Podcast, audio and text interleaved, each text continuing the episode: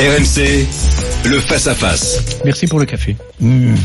ça, il est bon le café. Hein. Et restez avec nous parce que vous allez écouter ce que nous disent nos deux Avec grand plaisir. protagonistes. Bonjour Eric Brunet. Bonjour, Jean-Jacques Bourdin. Bonjour. Bonjour. Alors, ce soir, ce soir, c'est un examen important pour Emmanuel Macron.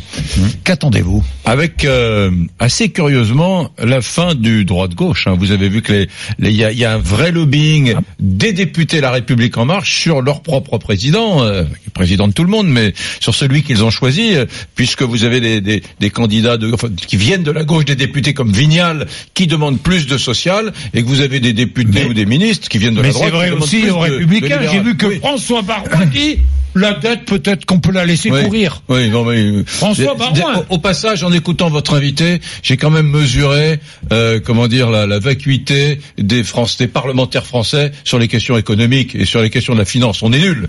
On est nul. Et ce qui est dramatique en France, c'est qu'on a un personnel politique sur les questions économiques qui est nul et qui n'a aucune culture économique. Euh, il a raison un peu votre invité quand il, quand il dit que ce serait assez dramatique d'aller vers euh, plus de social pour satisfaire les gilets jaunes. Regardez la question des retraites. Il y a aujourd'hui des un certain nombre de personnes qui disent il va bouger sur les petites retraites. Bon, alors on se dit bien évidemment C'est-à-dire pas- bouger. Bah oui, il va Ah oui. réindexer. il va- il va réindexer. Bon, alors on Les dit, retraites bah, sur l'inflation, évidemment, qui va le sauf- faire. Sauf qu'on a découvert. la Mais semaine- moi, je me bats pour. oui, il oui, faut. Jean-Jacques, vous avez raison. Sauf qu'on a découvert la semaine dernière que sur 195 pays, Oui. les, les retraités français sont les mieux lotis. On est les- le seul pays au monde où on a des, des retraités qui sont 5% au-dessus du niveau de vie. en moyenne. Des- euh, oui, vous avez raison, c'est une moyenne. Mais quand même, il faut le dire, 5% au-dessus de la moyenne du pays. Mais c'est incroyable. Et malgré cela, euh, nous avons des retraités qui se roulent par terre, etc. Et qui, sur, alors qui réclament de l'argent, pourquoi pas, mais qui essaient de faire passer dans l'opinion l'idée qu'ils sont dans la maltraitance sociale, dans la souffrance sociale. Faut pas exagérer. On a les retraités qui sont les plus Bah, heureux du monde, même si amis, hein, certains gagnent peu d'argent. Oui, je sais.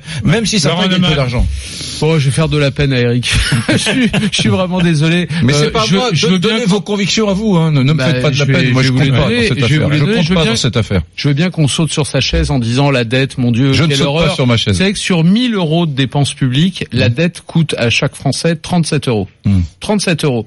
Si vous comparez, j'ai les chiffres sous les yeux, les retraites c'est 268 euros. L'assurance maladie c'est 191 euros. Tout ça sur 1000 euros. Donc la dette, moi je veux bien qu'on se fasse des nœuds dans la tête, mais la dette, ça n'est un problème que pour les pays qui ne sont pas solvables. La France est un pays solvable et pour des dizaines et des dizaines d'années. Donc arrêtons, surtout à une époque où on peut emprunter à quasiment 0%, voire parfois sur des périodes courtes à des taux négatifs. La dette, ça n'est pas le sujet. Le Magnifique. su- Ce que ce que vous dites est magnifique. bah, Bah, je suis magnifique. désolé. Si Ah, voilà. vous allez demain demander de l'argent La à votre tragédie banquier, française, Ah, attendez, attendez. la tragédie française résumée en trois phrases. si vous allez demander demain de l'argent à votre banquier, il vous dira que vous n'êtes pas solvable et il ne vous prêtera pas d'argent. Si vous êtes solvable, il vous prêtera de l'argent pour acheter votre vous prochaine maison de campagne. C'est comme ça.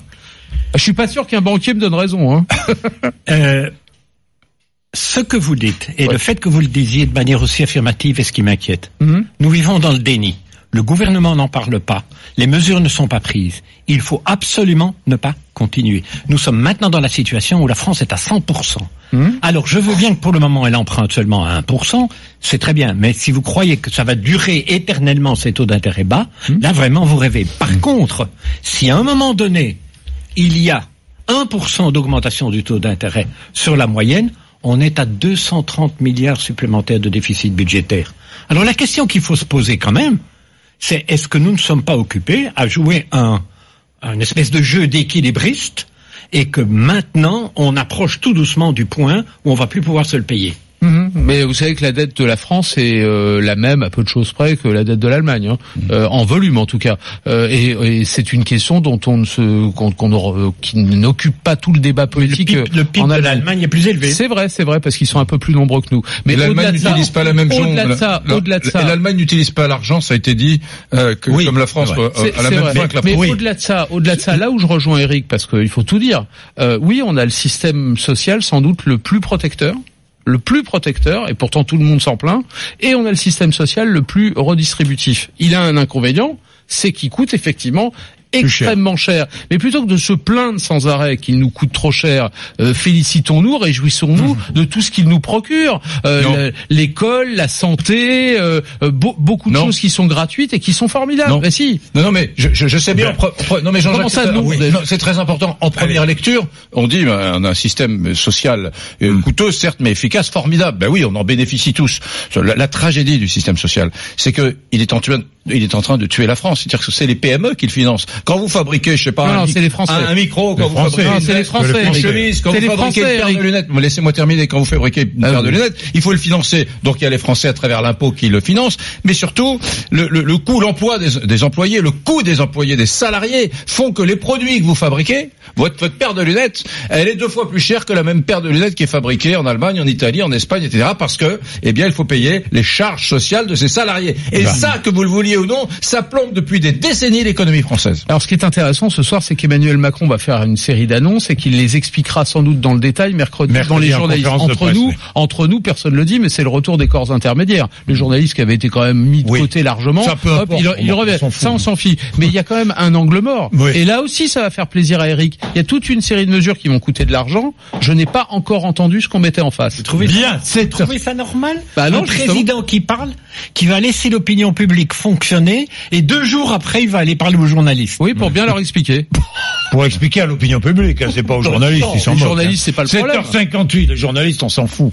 On s'en moque, pardon. Excusez-moi. Bon, 7h58.